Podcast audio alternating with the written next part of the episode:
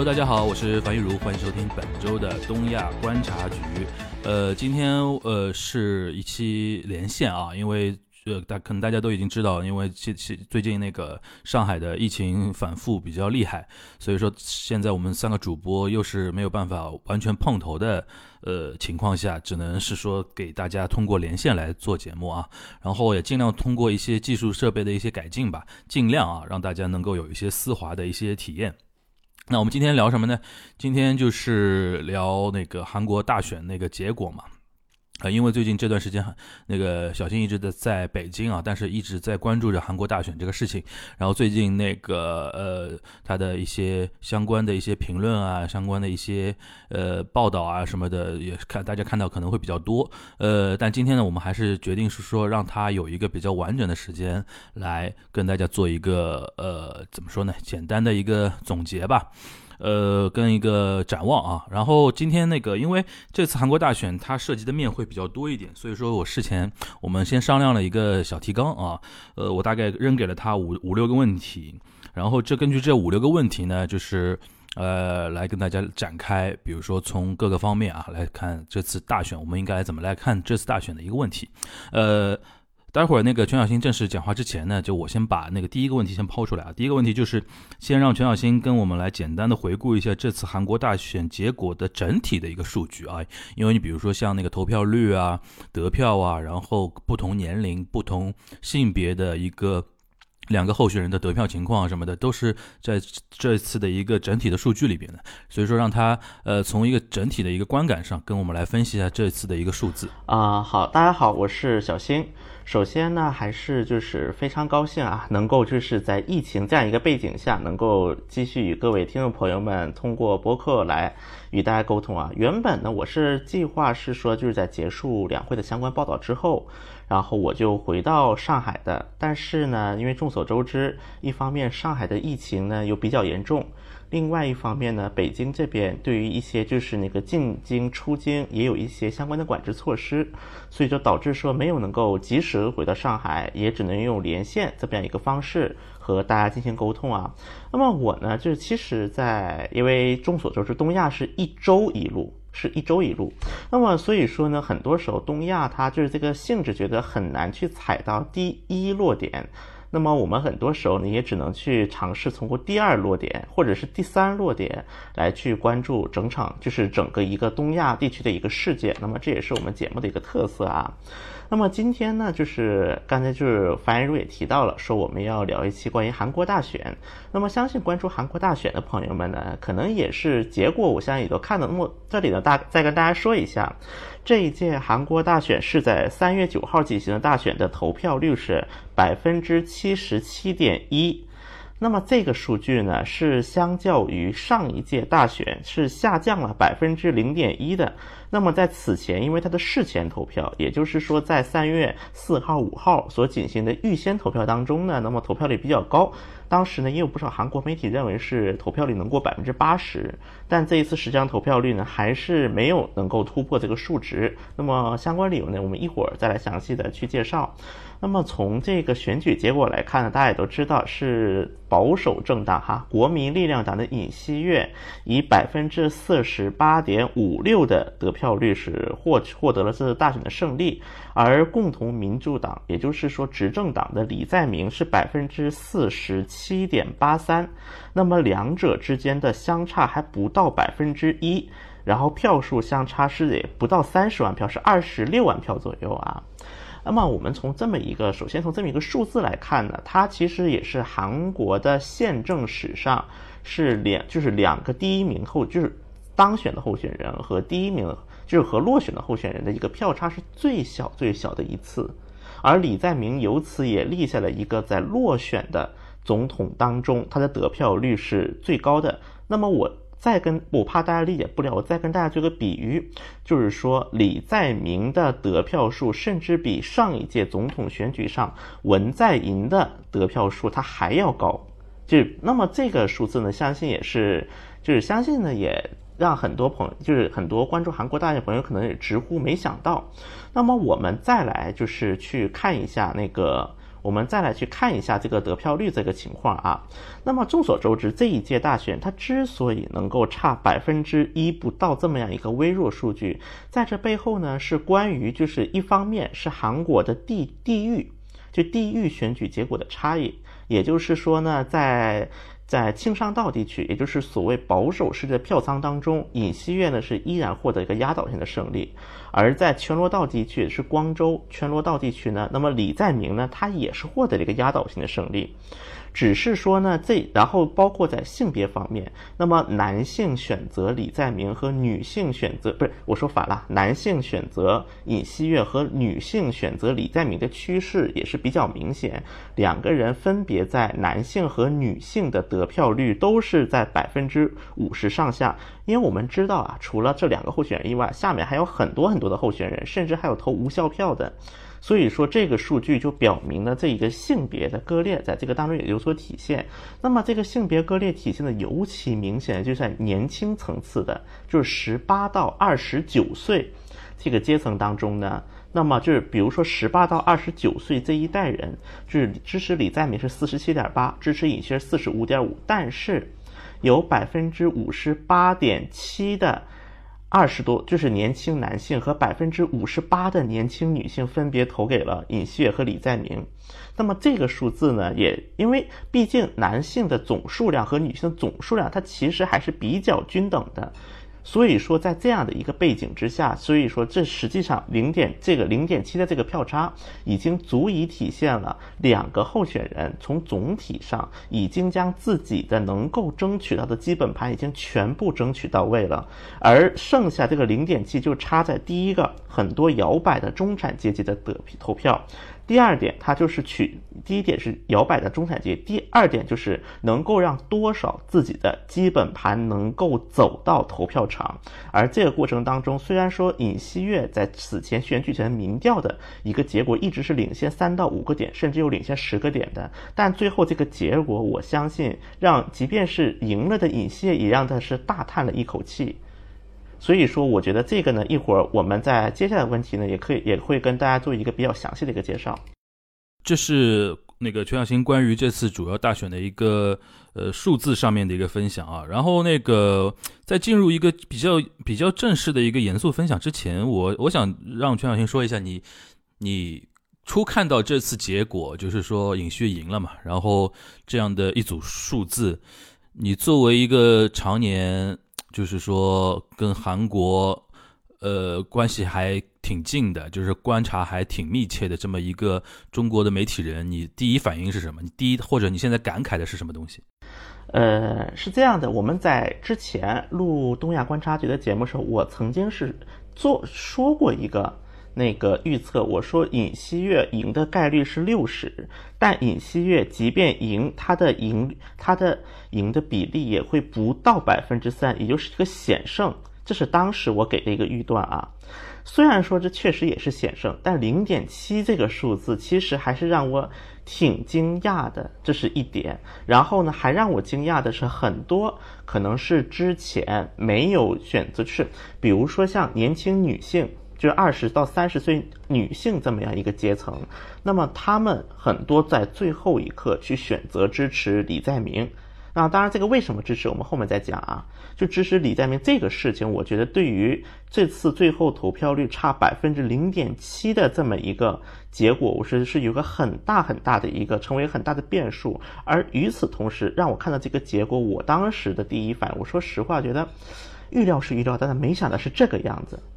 可能还是一个稍微还是有一点点惊讶的。行，那既然已经聊到险胜这个话题了，就零点七，呃，如此的险胜，其实对于我个人觉得，对于尹旭未来的执政，其实意味着东西有很多嘛。比如说刚才全小新已经有点提到了，这次明显就是男性女性的那个选票的一个割裂，然后世代的这个割裂。然后全小新，你能不能跟我们说一下，这样的一个险胜，是不是对未来尹锡悦的执政？会带来很多的一些阻力和不明确性和不稳定因素呢。好，那么我们要说到这一点的话，我们就需要简单回顾一下这整个竞选过程啊。我们刚才说到了很多二，就是十八岁啊，准确说是十八到二十九岁的女性，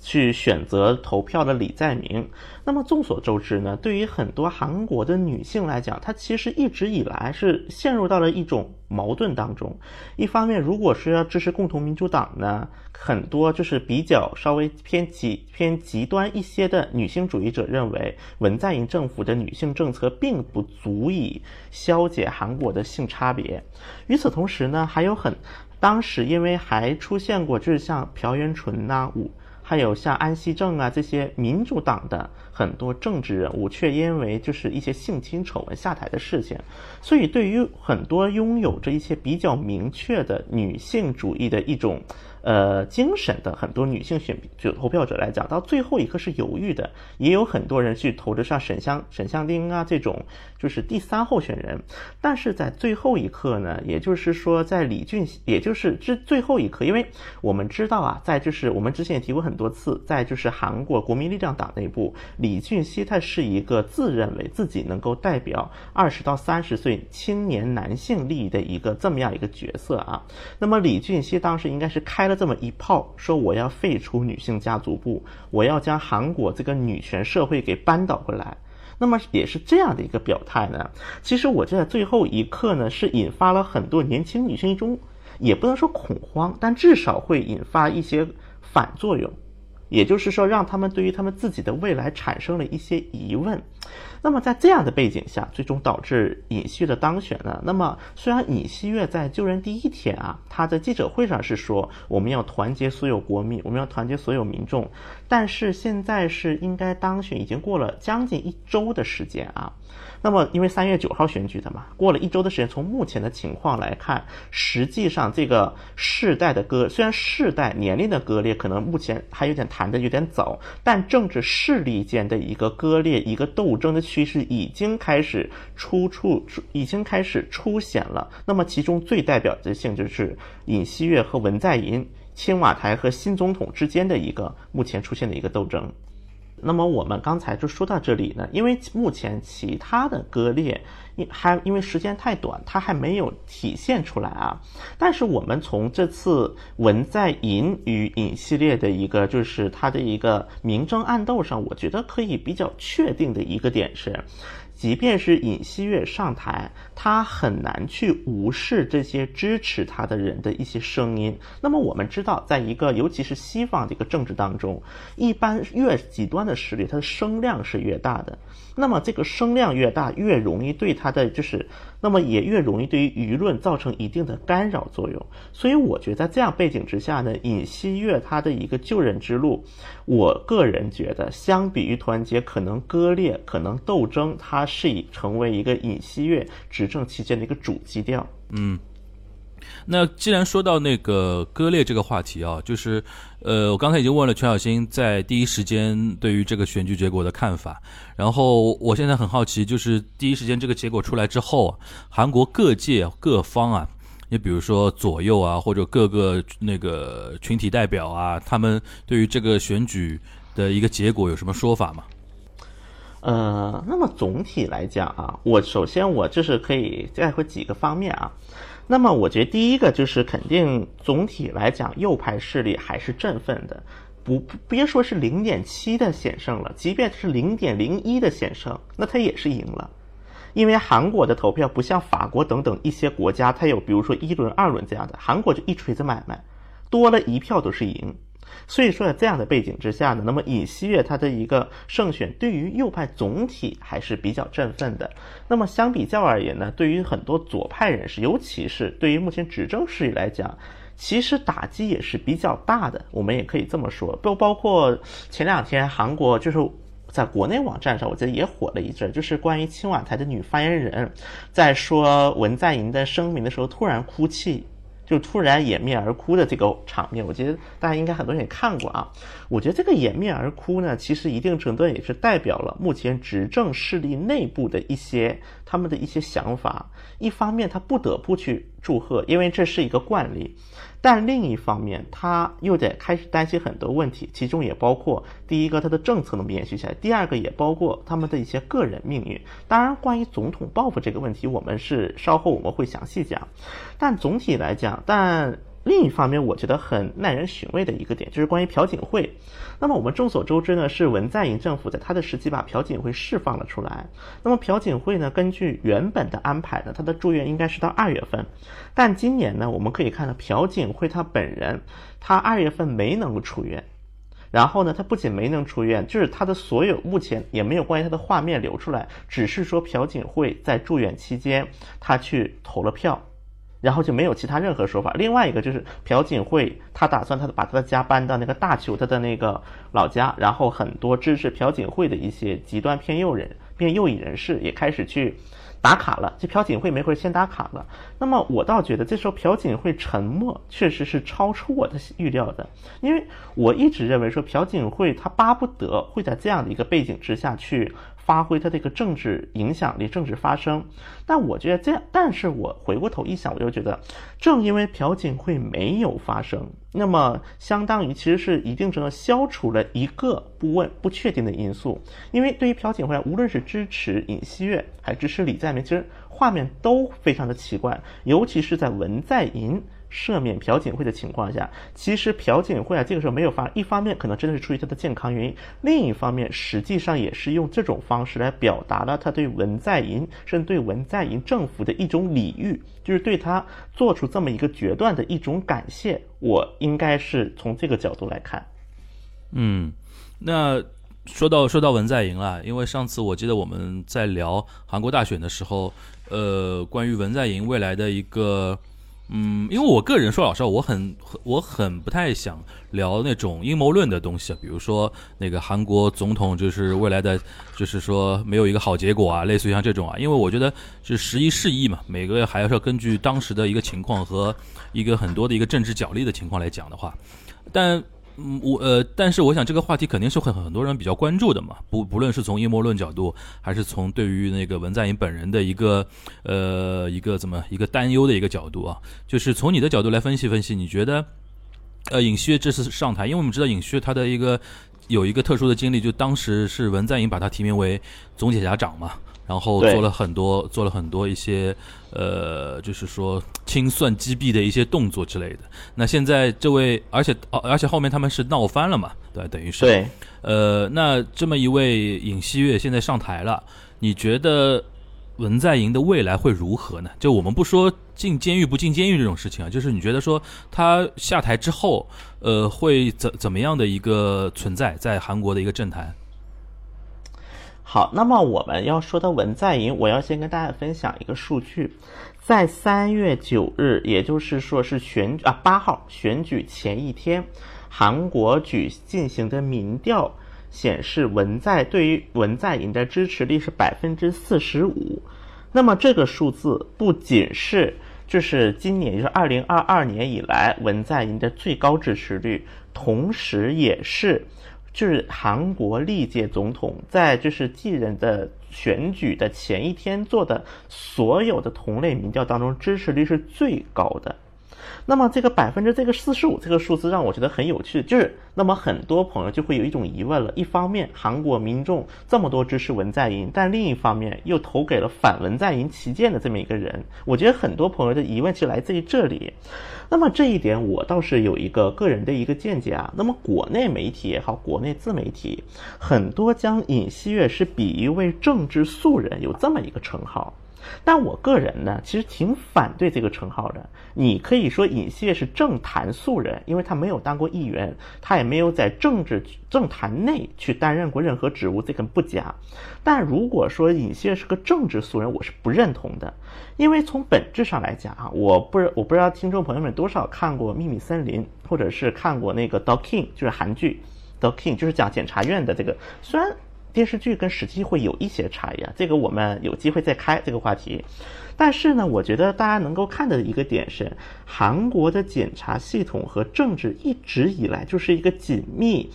一方面是紧密的去勾结，另一方面又是一个不断的去那个角力的这么一层关系。实际上来看啊，那么我们在谈到韩国的检察体系的时候，就是讲派别，在检察院内部的派别，我们一般大的讲三个。分别叫刑事通、公安通和特殊通。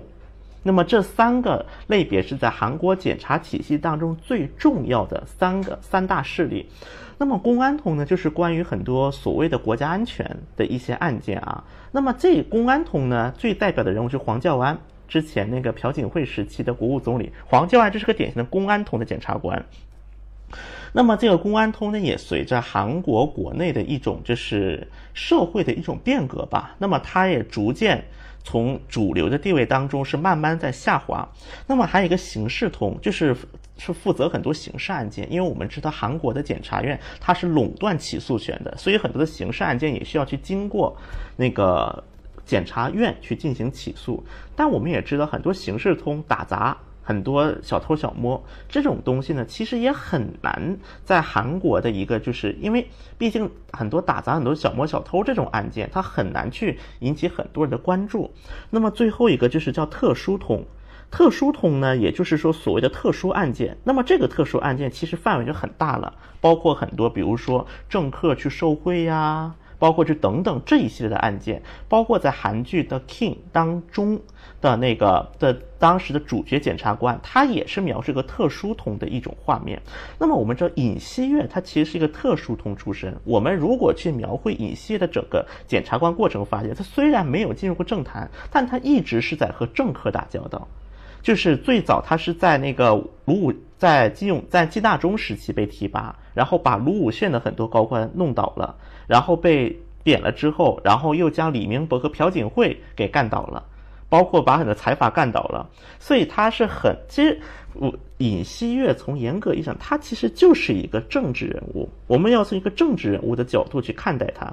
那么我们刚才说到了文在寅的一个后果啊，我们说政治报复的时候，其实不一定是把总统本人抓进去才叫政治报复。我们之前包括看卢武铉的时候也是，因为。对于文在寅对亲文势力或者亲卢势力来讲，他们是有一个非常坚定的一个认知，就是李就是李明博利用了检察院将卢武铉逼迫的最后那个自尽的这一步。所以说，从这个角度我们来看待的话，其实政治报它不一定就是上来立马就要把总统抓走。即便总统本人是清白的，或者他罪行很少，他也可以通过先逮捕一些周边人士，从周边人物开始查，用这样的方式一步一步去紧逼总统的一个活动空间。那么在卢武铉时期也是这样，对于金大中也把金大中的儿子抓进去过。那么我们再过来看，包括在韩国，因为韩国的政治又具有一个很强的一个，我们管它叫爱豆政治啊，其实就是一个对于跟随某一个人。跟随某一个人的正派而进行这个政治的一个利弊的一个集合，这种形式非常非常普遍。那么这样的背景之下，你跟着我来，那么我总要安排你一个位子，因为每一个政治人物都有一些觉他自己觉得是被冤枉处理的。比如说，对于文在寅来讲，曹国算是一个；再比如说，对于文在寅政府来讲，有一个叫卢泰刚的一个是韩现在是驻瑞士大使啊。那么之前在朴槿惠时期，因为他向他的上级报告了崔顺实是朴槿惠闺蜜的一些干政丑闻，然后朴槿惠一句话说这是个坏人，然后就把他贬到了一个博物馆当一个副馆长。但最后呢，在文在寅政府上台的时候，就认为他是被冤枉的，所以不仅给他官复原职，还给他升到了文化部第二副部长，主管整个平昌冬奥会。就是因为平昌冬奥会在文在寅那个时期算一个很大的一个事件，要投入很大外交精力的事件。那么我们从包括对于尹锡悦来讲，那么我们就要提到韩东迅这个人，他呢这是一个尹锡悦的一个得力干将，是负责贪污受贿的一个检检察官，而且也是典型的特殊通，也就是接文在不是接尹锡悦的这么一个检察院内派系的这么一个根正苗红的后继人。但是呢，因为在查办曹国的过程当中，和法务部和韩国的法务部产生了矛盾，所以说这个韩东旭最后是被迫辞职。那么在这样的背景之下，我相信尹锡悦是绝对会对于他的检查体系是动刀的。而且对于文在寅周边一些体系要动刀的，如果不动刀，第一个他说不了他的民众，第二个他也没有办法给自己认为冤的人去平反、去平复冤屈。那么在这个情况之下，到底会不会波及到文在寅的本人？那肯定要看文在寅自己他的那个罪大不大，犯不犯过事儿，但是这一定会缩小文在寅，甚至是文在寅势力在整个整个韩国政治上的一个就是生存空间，外加上韩国民众对于文在寅政府的一些不满，以及韩国的一个帝王制的总统，就是我们管韩国总统帝王制。就是韩国总统的权力非常强大，很多时候议会都没有办法去牵制。在这样的背景之下，我们再回过头来看，也就是说，这样的一个也是所谓的遭人嫉、遭人嫉妒、墙倒众人推等等这一些的关键词联系在一起的时候，我相信文在寅他下台后的日子，最少对于文在的亲信来讲，并不会是一个非常顺利的一种一种那个预测预期。嗯。那关于这个他下台以后，如果说硬要找他查的话，你觉得还是会找文在寅哪些历史阶段的哪些事情呢？那么，嗯，当然这个呢，因为很多东西预测不是好，但是呢，我可以，我目前能想到几个角度呢。第一个角度还是像曹国这些，就是曹国案子会不会翻老账，这是第一个我能想到的。然后第二个呢，就是关于。呃，检察改革过程当中，因为当时在检察改革的过程当中，把曹国给弄下去了嘛，是，所以说我觉得在一个是在文在寅的一些亲信上动手，第二个呢，我相信也会去有人去查和朝鲜的一些关联，比如说文，因为之前在金大中政府时期和卢武铉政府时期都有过一种，就是有右派政权都有一种就说法，说是。当时的左派政权是给朝鲜给了钱，供了钱，让他们进行会谈，所以我相信他在对朝的这块政策，相信也有人会去来对他进行一个查办。那么第三点呢，我就对于文在寅的家人，尤其是文在寅的儿子文俊文俊荣，那么他是一个艺术家啊，他是个艺术家出身，但是呢，他味道他也有一些所谓的疑惑点。包括他戴着耳环去写简历，最后还录了一家国企，再包括说他领了补贴去参加那个一些艺术活动。那么对于这个，我相信也会是。文在日也会是尹锡悦以及尹锡悦政府的检察院，他会去重点督办的一些事项啊。当然，除此之外，包括大庄洞这个事件，会不会对于李在明，也就是目前共同民主党一个后继者来进行一个打击？我觉得也会是未来的一个关注点。因为此前呢，就是共同民主党和国民力量党是达成过一个一致的，在总统选举结束、新总统当选，无论是谁，会对于大庄洞进行一次特别的检查。那么这个。特别检查能不能为打咋查出李在明一些悬而未决的一些疑惑？我觉得未来也还是值得关注一下吧。嗯，那聊完那个文在的前途，我们聊一下那个韩国的经济啊，因为这次明显是右派上台嘛。然后我们可以记得，就是文在寅这几年执政有一个改革，呃，是作为他的天字第一号，就房产改革，对吧？然后。这一次右派上台，是不是我们可以认为是说文在寅的这种左派的那种怎么说呢？一种路线可以遭遭到了那个韩国。韩国老百姓就大多数啊，因为这次毕竟那个还是右派赢了嘛，大多数老百姓的一个反对和唾弃。未来是不是韩国在经济改革这一块儿，或者房产改革，或者说世代的那种，呃，世代的那种残呃怎么说资源分配方面的一些改革，是不是要走一些回头路，或者说是不是要被否定？这种可能性多不多？好，那么说到这个呢，我就要把刚才在第一问、第一次 Q 的时候没说完的话题接下去了。那么我们刚才说到呢，说是零点七的票差，二十多万票，二十六万票险胜。那么我我再跟大家分享一个很有意思的数据，在首尔市，也就是韩国最大的单一城市首尔市选区，尹锡悦正好赢了李在明三十多万票。也就是说，在两边的基本盘基本旗鼓相当的情况下，这个三十多万票很有可能就成为了影响李在明和尹锡悦当选的一个非常关键的数字啊。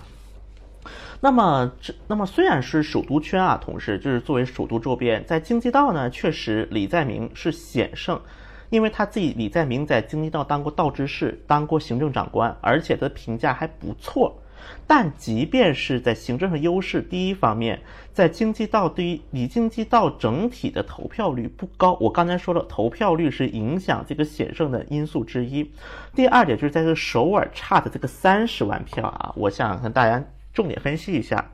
因为我们知道首尔它是作为韩国经济资源高度集中的城市，第一个呢是肯定是富人是最多的，第二个也是韩国中产阶级最多的地区之一。那么首也就是就是首尔和首尔围绕着首尔的首尔的卫星城京畿道地区。那么京畿道呢，是因为李在明自己在京畿道当过行政长官，而且评价不错。所以才能够险胜，但险即便是险胜呢，他的一个的投票率总体不高，这也是一定程度上是表达了自己的一种抗议的一种情绪。而在首尔呢，尹锡悦又赢了三十多万票。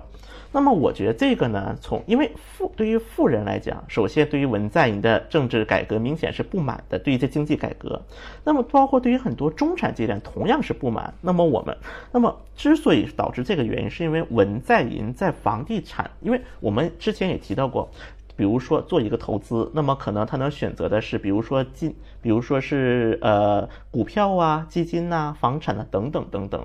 但是。因为韩国经济长期以来所处的一个摇摆的一个特性啊，就外向型经济有特性，导致说股票它只能作为一个增值手段出现，它不能做一个保底的手段。我们当说对于很多中产阶级，他最强调的是最在意的就是自己的财产到底基本盘是有多少，我需要一个稳固的一个基本盘的前提之下，我才能去考虑说啊，比如说。我要投多少股票之类的啊，所以说房地产政策的一个失败，这也就成为了很多对中产阶级，就是说，你把我的这个房子，你把我最稳定的一个财产，你都要，你让我买不起了，我以后还怎么翻身？我以后还怎么往上爬？那么这个我这个，因为文在寅在房地产改革方面，他的一个整体的逻辑就概括这一句话，就是我要压制需求，我要把需求给压制住。那么这个就导致了一个问题，就是我要把需求给压制。但是我们刚才也提到了，对于中国人也好，包括对于韩国人来讲，房地产它的地位是不一样的。在整个家庭的财产分配过程当中，房地产可能是对于很多中产阶级最后的希望了。但是你一旦不断的去压制需求，导致房地产价格还在不断的飙升，那么这样的情况，我觉得对于很多中产阶级来讲是绝望的。因为我们要看到卢武铉政府的一个最大的失败原因之一，也是房地产政策的问题。而文在寅在政府初期当中，用启用了很多卢武铉时期的幕僚，当然他不会直接去操作经济，但可能去就社会政策方面启用了很多卢武铉时期的官僚，而这些官僚一定程度上又反复了他们的失误在文在寅的身上。所以当文在寅后期意识到这个的时候，已经晚到了，连李在明都要在房地产政策方面去跟文在寅打差异化的一个牌。与此同时，我们在谈朴朴元淳首尔市长去世的那期，我们也聊过，朴元淳在去世前的最后一个日程是拜访当时的国务总理丁世军，请求将首尔市内的一些就是 Green Belt，我们叫做就是限制开发区域。因为在首尔市大概有首尔市规模的百分之十左右的 Green Belt 禁止开发区，那么在这个禁止开发区，我要增加一定的供给，是否可以稳定首尔的房价？就是做这么样一个讨谈论，尝试去找国务总理，这是朴元淳去世前的最后一个公开日程。所以说，我们从这里就可以看到呢，就是房地产政策这个确实是能够非常影响到。韩国的一些就是中产阶级的一个最后的一个信心稻草。那么除此之外，我们谈就业，就业方面呢，文在寅政府的一个表现也是比较平淡的。那么本来就业就很一般了，然后疫情的一个长期持续，导致国内的整体经济呢也不是特别的景气。即便是投了很多的支援金，它的促进消费的结果终究是有限的。外加上房地产政策的失败，那么以及。对于很多只有一套房或者只有两套房的中产阶级，文在寅又加征了很多房地产税，叫综合房地产税。那么这个综合房地产税对于很多只有一套两套房的很多中产阶级反而是最致命的，因为我们刚才说了，它要压制需求嘛。所以说，在这几个问题叠加之下，导致有许多韩国民众觉得说，我要去改这个政权，我不想要这个政权了，这个政权已经是彻底侵害到了我的利益。而在此背景下，即便是李在明，也只能选择去和文在的经济方面一个差异性的一个选举策略。嗯，呃，谈完经济啊，我们来聊一聊那个外交。呃，这次我很好奇，就是你韩美有没有特别关注尹尹锡悦上台之后，呃，首先比如说日韩他们怎么来预期的，或者说尹锡悦本人对于各各就是各组关系的一个讲法，其中包括了那个呃日韩关系、中韩关系、美韩关系。俄韩关系，因为最近俄韩比较敏感，对吧？然后包括了南北关系，你能不能就是一组一组跟我们来简单来讲一下？好，那么说到外交关系这一外交这一块呢啊，那么今天也就是三月十，我们是三月十七号晚上录的，应该也是东亚史上最急的一次录制了啊。那么截至也当然这个也呢也能让我去更新一些最新的信息给大家呈现出来。那么就在今天上午的时候。那么韩就尹锡悦当时是提到了说，他要指向美国和欧盟派遣总统特使，并且探讨是否能够加入美日印澳四方机制，扩大合作的可能性。那么这是我看的最新一条信息哈。那么结合我之前看到的，就是比如说对于他的官僚的一些外交官僚的一些任命，那么我给我的感觉是这几个。第一个呢。因为无论是如何，对于很多保守右派来讲，强化韩美同盟是他们的刚需。这一点，即便是一些进步阵营、左派的政治人物，他也是不能免俗的。即便是韩美关系最差，差到那个 fucking USA，我们在前前很早的时候讲过这歌啊，fucking USA 这首歌正在流行的时候，韩国还是没有能够抛弃韩美同盟，甚至被很多基本盘骂的情况下，卢武铉派兵去伊拉克。是出现过这么一个事，所以说韩美同盟本身就是韩国外交的一个根基，我觉得这点跟日本很像。当然呢，我们在这过程当中，只是说能够在韩美同盟大框架之下，给自己去谋划多少的一个，就是相当于是一个运身的空间。那么这是韩国左派和右派在外交政策方面的。一个差异，也就是大方向一样，只是在小的方向当中可能有一些方向性的不同啊。那么从尹锡悦目前任命的官员来看，绝大多数外交官员是来自于李明博政府。那么李明博政府又被称为是韩美同盟最牢固的时期。那么也就是在李明博政府时期，类似于安倍啊，就是给李明博给奥巴马开那个什么开高尔夫车，就这种事情啊也出现了，包括小布什呢。亲自给李明博送过画像，说这是他印象最深的外国领导人之一。所以说，这选李明博政府的很多外交官僚进入尹锡悦政府，我就说明两点：第一个，尹锡悦自己人所谓的自己人当中，确实没有特别多懂外交的人，所以说他不得不要从李明博政府当中去吸收很多外交方面的人。人士。第二点就是，他必须要给他的一个选民，特别是的基本盘一个交代，因为他在上任之前，他的一个选举公承诺确实不少提到了韩美同盟的强化，而很多保守右派对于文在寅政府，他们提出最大的不安点就是韩美同盟不断的弱化，被美国正在 passing。在这样的背景之下呢，我相信，至少从表面或者口头上来看。李尹锡悦还是会去想方设法去扩大与所谓的美国的一个对接面，从战略上，包括到一些个别的产，比如说芯片产业也好，它的一个战略对接，我相信至少从表面上是要不断的加强。那么包括这一次派特使，包括指向美国和欧盟派特，我觉得这也是个非常非常明显的信号，就是说尹锡悦他一方面是为自己的选民去那个去主。成就是这是负责。另一方面，我相信这也是尹锡悦他的一个外交的一个幕僚层来决定的一个事情。这是第一点啊，我相信。但第二点，那么我们就得说到，呃，我们这样吧，我们先说韩日关系。那么这，那么根据韩国是一一直以来是有一个惯例叫四强外交，也就是说，对于中国、美国、日本、俄罗斯四大国的外交是韩国外交当中的重中之重。那么在文在寅是在总统当选的时候，分别派了六个特使，分别是向中国、向美国、向日本、向俄罗斯、向欧盟和东盟派了六个。六个特使啊，那么这一次尹锡宣布只派两个特使，那么这一点呢，我是结合一下，因为他当时说之所以不往中国和日本派特使的原因，是因为中中韩关系和韩日关系存在着一些未而解决的问题，现在这个时候派特使呢，他华而不实，这是当时尹锡悦给出一个理由。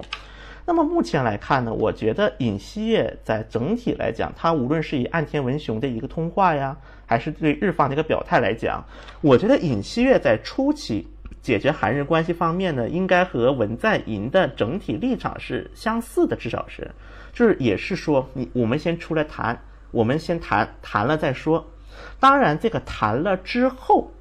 他会怎么做？比如说，他是否会像呃朴槿惠政府一样去复活所谓的慰安妇协议，包括在一些对于日本的一些问题方面采取一些让步，所谓的一个让步。那么我觉得呢，因为我们之前也讲过，现在日本政府他已经是不太对于文在寅政府抱有信心了。他对于那么他在尹锡悦这么新政府，而且是一个政治派别不同的政府上台之后，那么他是否去尝试去和韩国去在某些方面达成一个让步？包括在这一过程当中，美国到底会发挥拜登政府到底会发挥一个什么样的作用？我觉得这个会成为未来啊，这是在更后面，就是当两个人能够坐下来谈之后，那么韩国政府就是韩日关系的一个重要的看点。那么我们就再谈中韩关系。实际上呢，我记得就是在那个文在在尹锡悦竞选的时候，他其实也说了不少不少就是很有争议的话啊。那么最典型的一句就是说啊，韩国青年都不喜欢中国，就等等等等，类似或叫是联美抗中，就说了一些这样的话啊。那我个人的一种感受呢，首先这肯定是竞选用语言，因为我们刚才说了，对于尹锡悦他的外交经验并不是很充足，甚至尹锡悦在竞选阶段能掌握的外交信息也很少。在这样的背景之下，他需要去说服很多声量很大的。基本盘就极端的基本盘，在此背景之下，尹锡悦说的这些话，其实很明显，这和韩国一些 Naver 文户网站那些极右的网民说的话几乎是一个字不差。但是呢，所以所以说这样的话语也导致说许多那个朋友，就是在大尹尹锡悦当选之后，第一次是就来问我说：“小星啊，那个尹锡悦要当了，是不是中韩关系要完蛋了之类的？”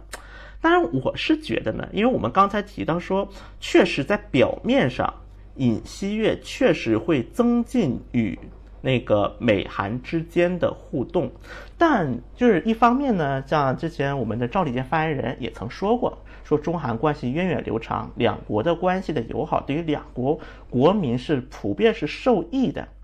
那么另外一点呢，就是我觉得中国的一个。自身的一个外交的一个力量也好，或者说是国际社会的一些反响也好，它也是在发生一个不断的局势变化的。那么，比如说，即便是我们说的日印尹锡悦要加入美日印澳的四方机制，要加强合作，那么这个美日印澳四方。他是否在对华问题上真能做到团结？是否真能做到一致对外？即便是韩国与这个体系合作，甚至是加入这个体系，它能够对中国到底造成一个什么样的影响？我倒是觉得这首先是一个问号，而且我相信。作为，因为我个人也采访过很久青瓦台，包括我也见证过尹锡悦，不是文在寅在当选总统，他承诺过他要把青瓦台搬。当然，青瓦台搬这个事儿呢，我一会儿最后我再跟大家分享一个小故事啊。我先继续说，反正青瓦台搬出来的时候，其实文在寅进青瓦台之前，他也有很多想法，但进入青瓦台，他接触的信息变多了。的占这个信息的量变大了之后，他发现很多事情不是像他那么很容易实现的。那么我相信，对于尹锡悦来讲，如何处理这个中韩关系，如何去保持中韩关系的一个初心，我觉得，即便是在保守势力当中，对于很多比较激进的政策都没有达成一个相对一致的背景之下，那么中韩关系是否会像大家担心的那样急转直下？我觉得这个还需要用时间。来进行一个观察。最后呢，关于朝韩这一块，就是南北关系啊，韩国叫做，我觉得南北关系这一块其实就比较简单了。那么我觉得南北关系这一块呢，因为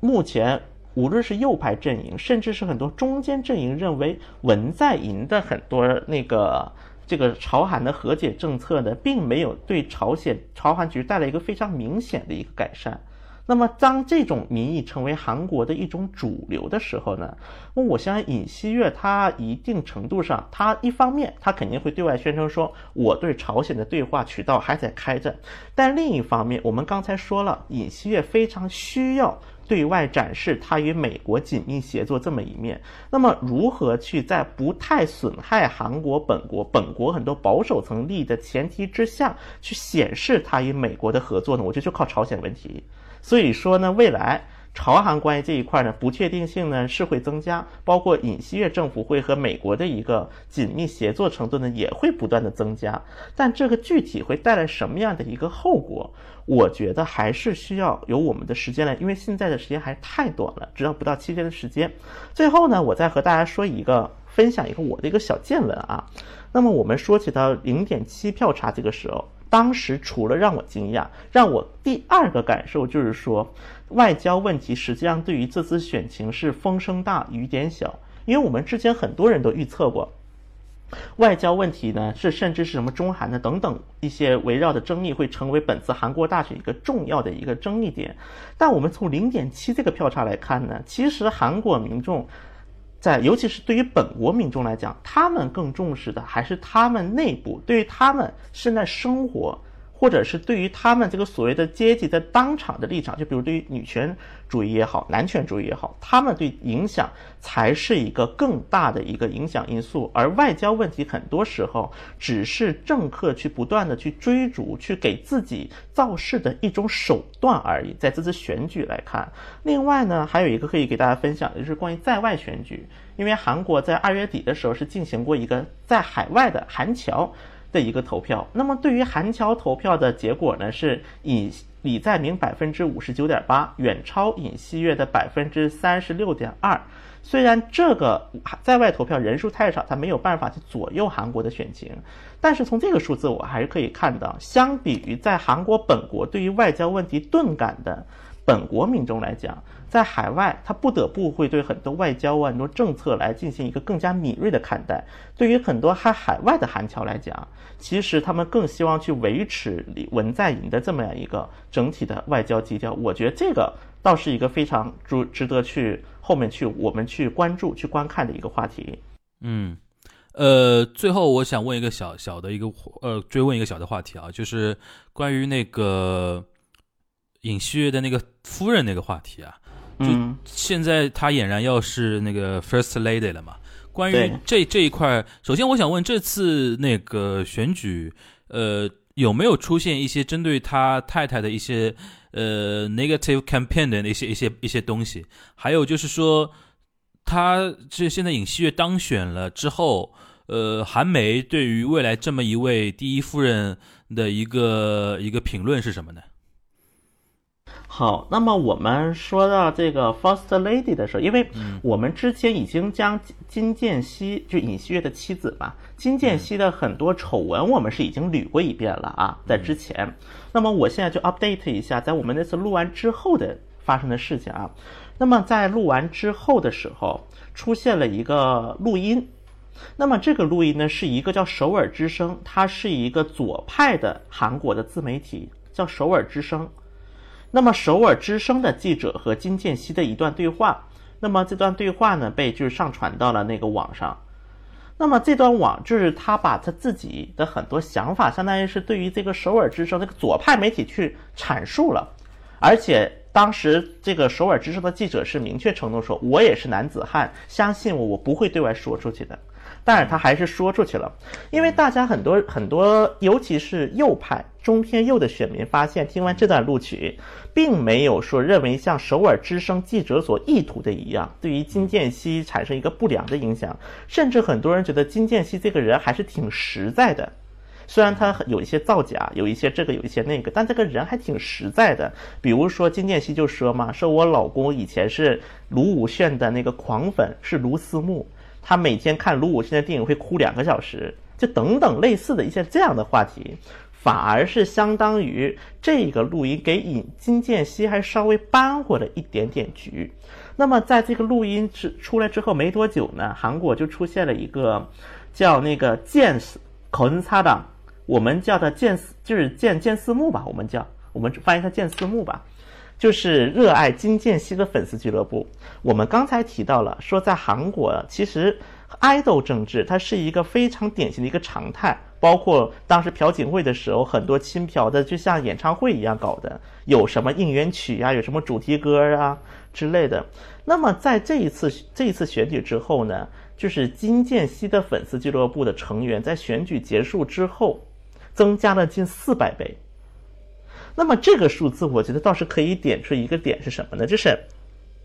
当然，对于金建熙呢，他本人其实也是有一些自知之明的，包括他自己表述是说，包括在选举期间，金建熙应该是打破了常规，就没有露面，整体整个就连投票都是自己去投的，而且尹锡悦当然之后，金建熙也是表态说自己会在会去照顾更多被遗忘的一些集体，被就是那个疏远的一些集体的。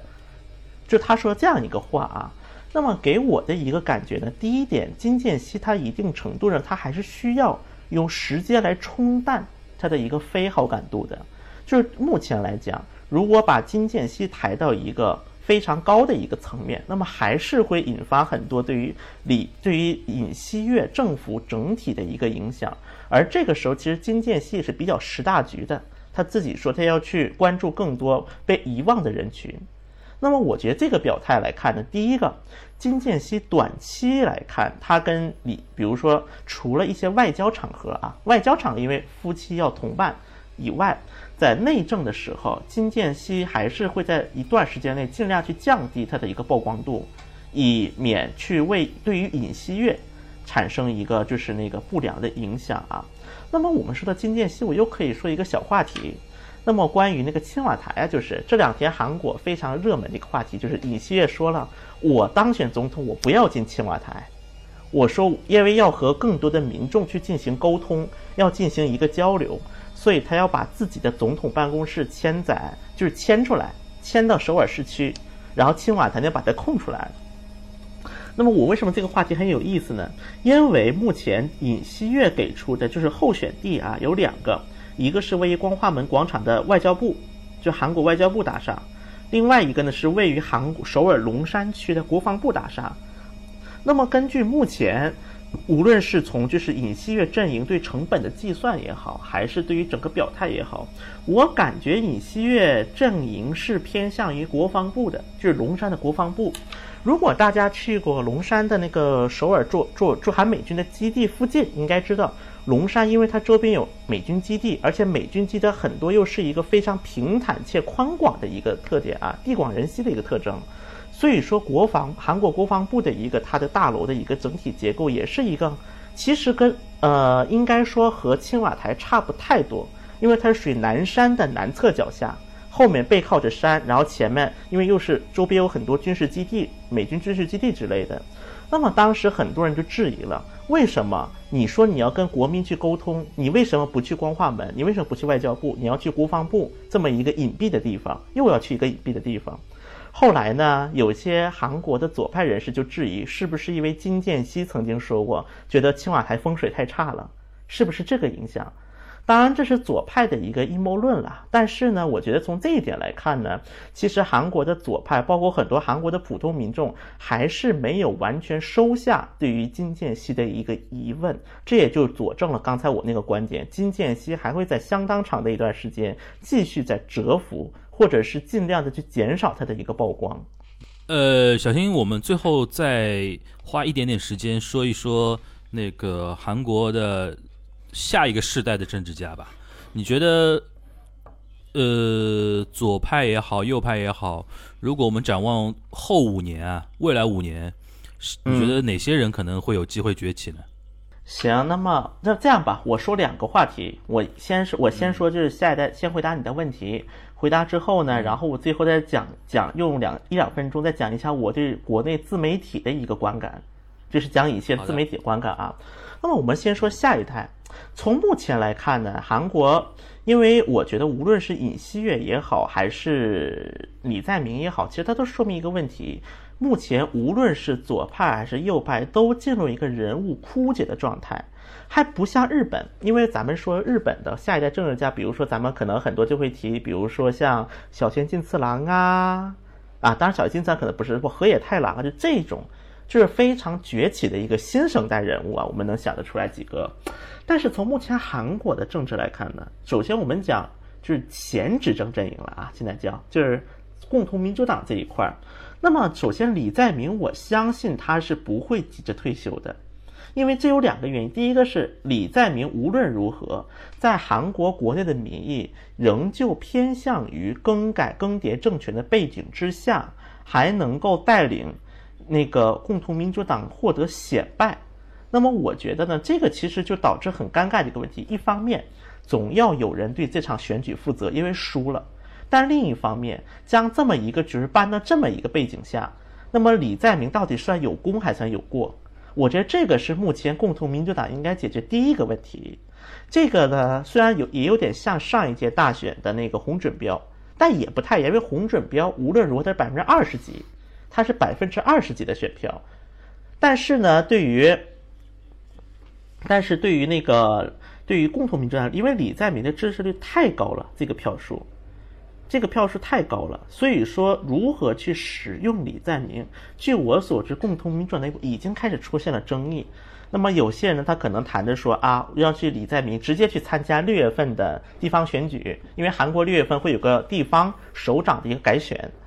第二种说法就是让李在明当党首，让李在明接替宋永基当党首，先去给李在明一次党内就是提高他党内声望的一个机会，然后再逐步的。比如说让李在明当议员呐，或者是甚至让他在下一届大选等等等等。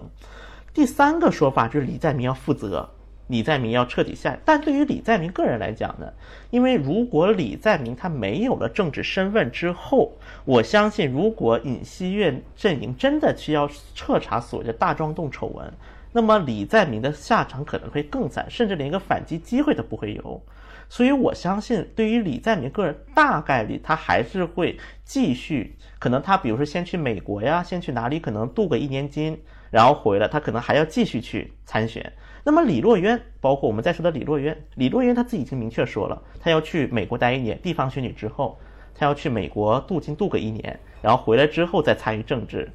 所以说呢，从共同民主党这一侧来看呢，可能大概率啊。从目前来看，还看不到一个特别新的面孔，相当于去在未来的五年占据一个左共同民主党甚至是左翼阵营的一个主导权的这么样一个人物，目前暂时还看不到。当然，我们也不排除说这五年以来会有几个别的几个议员会突军奋起，但目前来看，应该还是会这批人会先行是继续带领着。共同民主党，除非比如说共同民主党在六月地方大选举又大败了，就败得一败涂地了，可能这个时候我相信才会有一个新的那个人物出现，就所谓的乱世出英雄。那么右派也同样面临一个缺人的问题，尤其是让很多人耳目一新的人物。那么我们可能说的安哲秀，安哲秀他这一次呢，因为他单一化了之后，尹锡悦是要表态，他履行了承诺。所以说，在一个就是那个这次转那个政权移交委员会的一个人选当中，也相当一部分反映了安哲秀的一些意见，让安哲秀当了委员长等等之类的。但是从目前的情况来看，因为从事实上，安哲秀的单一化，它从数据上并没有给尹锡悦带来一个太大的推动作用，这也就说明安哲秀的支持者到头来与尹锡悦，他还是有一点道不同不相为谋的一种观感。在这样的情况之下呢，那么安哲秀他是否在尹锡悦政府正式成立之后，还能够发挥他的一个政治能量？那么我包括在尹锡悦政府过了两三年之后还可不可以？我觉得这个可能是一个非常大的问号。至于像我们说的李俊熙，李俊熙他的一个最大弱点就是党内真的是靠自己，虽然他自己挂了个党代表的职务，并且他自称他自己代表的是二十到三十岁年轻男性的利益，但是也就是那这个反过来理解就是第一个他在党内是没有支持阶层，第二点是他又是一个他相当于是他说只有年轻男性，除了年轻男性之外没有其他的支持者了。那么我觉得这个对于李俊熙来讲，比如说李俊熙，而且他的李俊熙的曾经在选举时一发言，差点把这场大选给毁了。所以我觉得李俊熙在未来他能否继续掌控这个党，甚至是成为一个成熟的政治人物呢？也让我是他弱点也是非常明显的，尤其是在个别一些其他的政治势力如果对李俊熙发起围攻的话，那么李俊熙呢也是非常难以抵挡的。还有一个人呢，就是关于洪准标。那么洪准标在上一届大选的竞选当中，他是输了，相当于是输了之后，那么现在他的一个表态也是，我觉得我是该下乡了。那么他现在也一直在看，比如说六月份要参选大邱市长，在六月份地方选举当中，如果这个时候洪准标他能够当选为大邱市长的话，那么这至少证明他在保守势力的票仓政治根基地区，他的影响力还是存在的。那么我相信洪准标凭借洪准标的性格，他应该还是会再尝试杀回那个韩国的中央政界的，用这种方式。包括还有一点就是怎么体现说右派的一个就是人物枯竭，是这位张纪元，是他是一个国会议员，因为他的儿子在就是那个什么，他的儿子是一个 rapper。然后因为屡次涉及到酒驾，相当于是给父亲丢了不少脸。在韩国国内是中间派选民当中呢，也对他的好感度一直以来并不是很强。但即便如此，尹锡悦仍然是将张纪元任命了秘书长，也就是说，当年在卢武铉当然是文在寅的职位，是秘书长的职位。那么我相信这样一个任命，一方面表示。那个尹锡悦是真的相信张纪元，包括尹锡悦和安哲秀单一化过程，张纪元起了很大的作用。另一方面，恰恰也是证明了右派目前的一个面孔，也是以老面孔为主的这么样的一个窘境。所以说，我觉得无论对于两个阵营来讲，在短期内要崛起一个政治新星或者是耀眼的一个下一代，我觉得从目前的环境上来看，应该还是比较困难的。啊，那么在最后呢，就是在我们都整理完这个韩国大选的整体局势之后，我想再用大概很短的时间来跟大家聊一聊，就是我这两天看到的一些国内的自媒体，甚至是很多严肃的媒体啊。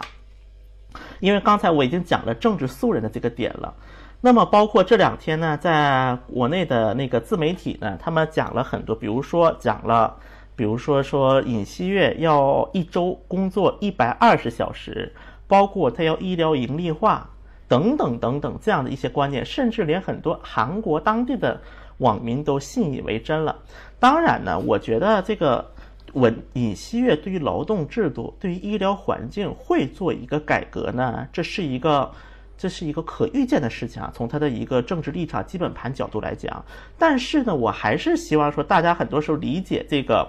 这些就是政客说，不要太过于去碎片化、标签化去理解一个，很容易会错过一些些。比如说，说到周一百二十小时，其实实际情况是这样的，就是是那个，因为文在寅政府是实施一个非常强有力的一个劳动政策，就是一周工作五十二小时，而且是卡死的，基本上不承认例外，所有的员工都要五十二小时工作制。那么尹锡悦的一百二十小时来自于尹锡悦在竞选的时候去访问一个创业公司，然后这个创业公司老板说，在我们最忙的时候，比如刚创业嘛，因为比较忙，一周工作一百二十小时也非常正常。然后隐性就是说，我觉得对于一些需要工作久的行业来讲，需要适当去把这些劳动的时间的这些规定给放宽。这个是尹锡的原话。你说一百二十小时有没有可能呢？有可能，但这确实是一个非常严重的断章取义，甚至是把韩国国内，因为这个背后也涉及到韩国的劳工、劳工界和韩国的企业界的一些争争夺权利、争夺主导权的过程。但是把它当过于碎片化，就说成周一百二十小时，不是我这这是包括我们在说的医疗盈利化，确实。尹锡悦他去尝试要做医药盈利化，背后的原因是因为韩国目前的医保体系，因为韩国的医保体系它不只是要强制加入，而且连你看不同的病，你该收多少钱，这些都是定的非常死的。所以为什么大家说韩国的整容会火？因为整容它不用上医保，就不需要说医保体制的牵绊。所以他能够去挣更多的钱，能够去像美国的医疗体系的发展一样，去不断去增加自己所谓的技术也好。然后，因为韩国目前是不允许盈利医院出现，包括咱们国内的所谓的那个国际部三甲医院的国际部，韩国的是不允许存在的。从法律规定来讲，所以尹锡悦他是从这样一个角度提起了所谓的医疗盈利化。当然呢，我总体去评价尹锡悦的时候呢，我也觉得他的很多政确实存在争议。甚至是存在很多不恰当性，从我个人观感来讲，但是我仍然觉得，像自媒体的这一种所谓的碎片化也好，所谓的标签化也好，其实是并不利于大家去理解这么样一个多元的人物。甚至我可以说，当所有人都去这么考虑问题的时候，对于整个的中韩关系，可能并不是一件特别好的事情。行，那个最后我们收在曲小新对于国内自媒体的一些观察上面。其实这也是从文在寅当时有那么大的流量开始，我们都已经有点嗅到这个感觉了。就是好像中国网民其实平时对于韩日啊，就是比如说以我们东亚为例吧，对韩日平时其实并不怎么关心嘛，对吧？但如果是有种有有标题党性质的内容特别明显的时候，就会引来非常多的。像文在寅自不用多说了，我记得菅义伟那个时候。对吧？农民的儿子之类的，我们在节目里边也吐槽过很多次了。所以说这次尹旭月上来，你给他一个什么人设呢？呃，我们看到一圈那个自呃那个自媒体，终于呃就是怎么说呢？可以可以说动足了脑筋在给他想人设，对吧？然后呢又要把文在寅的下场想得非常的悲惨之类的。反正这一切呢，对于我们我们做东亚观察局来讲呢，就是说还是希望说听我们节目的长期听我们节目的听友呢，能够。就是说，呃，怎么说呢？放放平一些呃心态和眼光，对吧？有些东西就是热看热闹归看热闹，然后不用过于太过于较真儿，对吧？然后呢，对于一些没有那么狗血的事情呢，我们也不要过于的那种有那种怎么说呢猎奇的那种心态，还是呃用一种更为。客观冷静的眼光去关注它的发展。好，那感谢小新在北京给我们带来的连线啊。那我们今天，呃，这一周的东亚观察局就到这边，大家拜拜，拜拜。